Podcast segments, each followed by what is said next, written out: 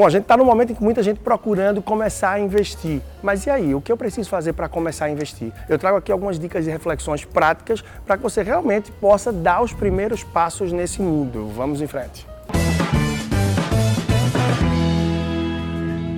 Bom, antes de tudo, eu te convido a participar, se inscrever aqui nessa plataforma, nesse canal, junto ao meu podcast, na sua plataforma favorita ou também no YouTube. Você pode ser o primeiro a saber o conteúdo novo que eu tiver toda semana. Então, chega junto, se inscreve e acompanha que tem muita coisa rica para você nos mais diversos âmbitos e temas aí do universo financeiro, comportamental, de planejamento, educação, reestruturação, endividamento, cartão de crédito, milhas, investimentos e uma penca de assunto mais aí para você. E para começar a investir, eu vou trazer uma coisa simples. É mito, não precisa de muito dinheiro. Hoje em dia no Tesouro Direto, por exemplo, que você já consegue acessar uma rentabilidade melhor do que vários produtos dos grandes bancos, a partir de 30, 36 reais, 1%, um centésimo do valor do título, você já consegue dar o start e começar. Então, é mito de que precisa ter muito dinheiro para começar a investir.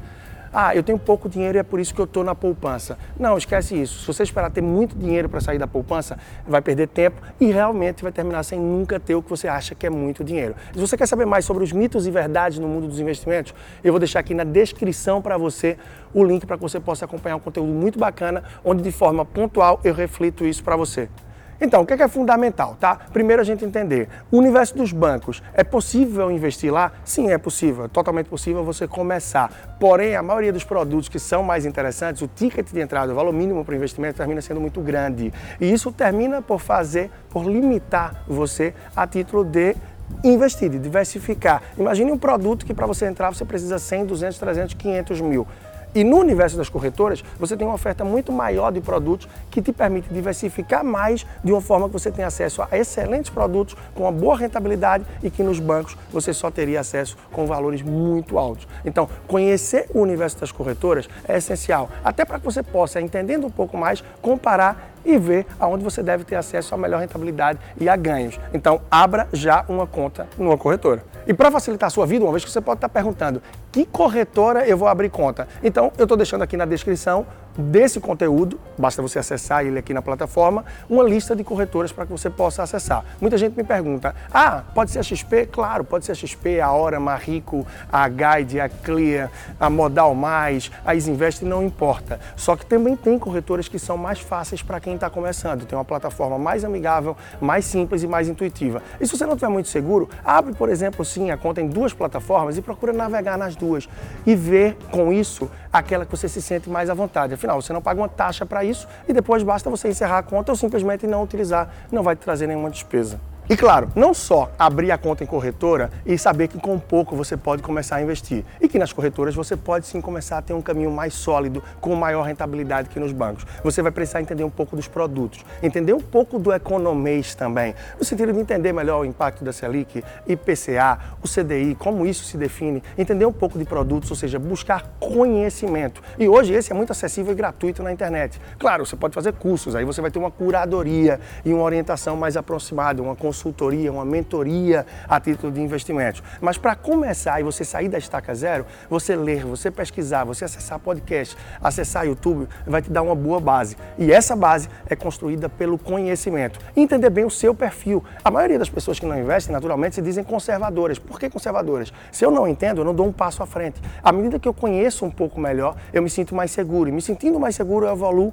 e passo a ter mais investimentos moderados e pouco a pouco também ingressar numa ponta da renda variável Diga-se de passagem, se você é conservador e tem 5 até 10%, por exemplo, de sua carteira na renda variável, isso não faz com que você deixe de ser conservador, mas você está apenas diversificando um pouco os seus investimentos.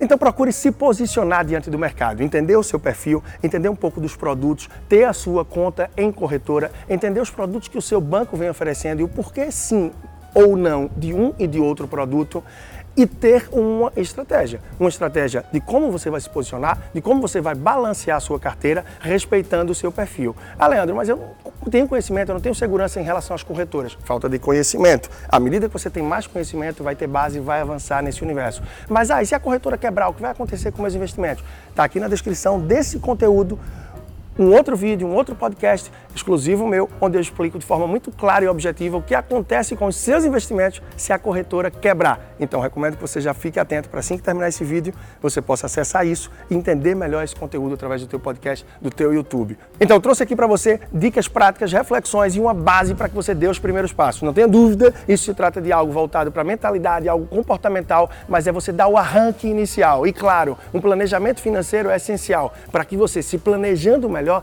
tenha recurso para investir. Afinal, ao longo do ano de 2019, já no começo desse ano também, muitas pessoas têm procurado para investir. E quando você vê a realidade da pessoa, nem permite que realmente mergulhe nesse campo. Por isso que eu costumo usar duas hashtags: poupar mais para investir melhor. Então, é essencial que você tenha um planejamento financeiro bem feito para consiga cada vez poupar mais e com base nesse recurso que você poupa, ter acesso a investimentos melhores e a uma rentabilidade que te propicie um, um futuro mais tranquilo e uma vida financeira mais estável e melhor para você. Um grande abraço, Leandro Trajano, personal financeiro. Conheça mais do meu trabalho no leandrotrajano.com e no perfil do Instagram, arroba personal financeiro. Até a próxima.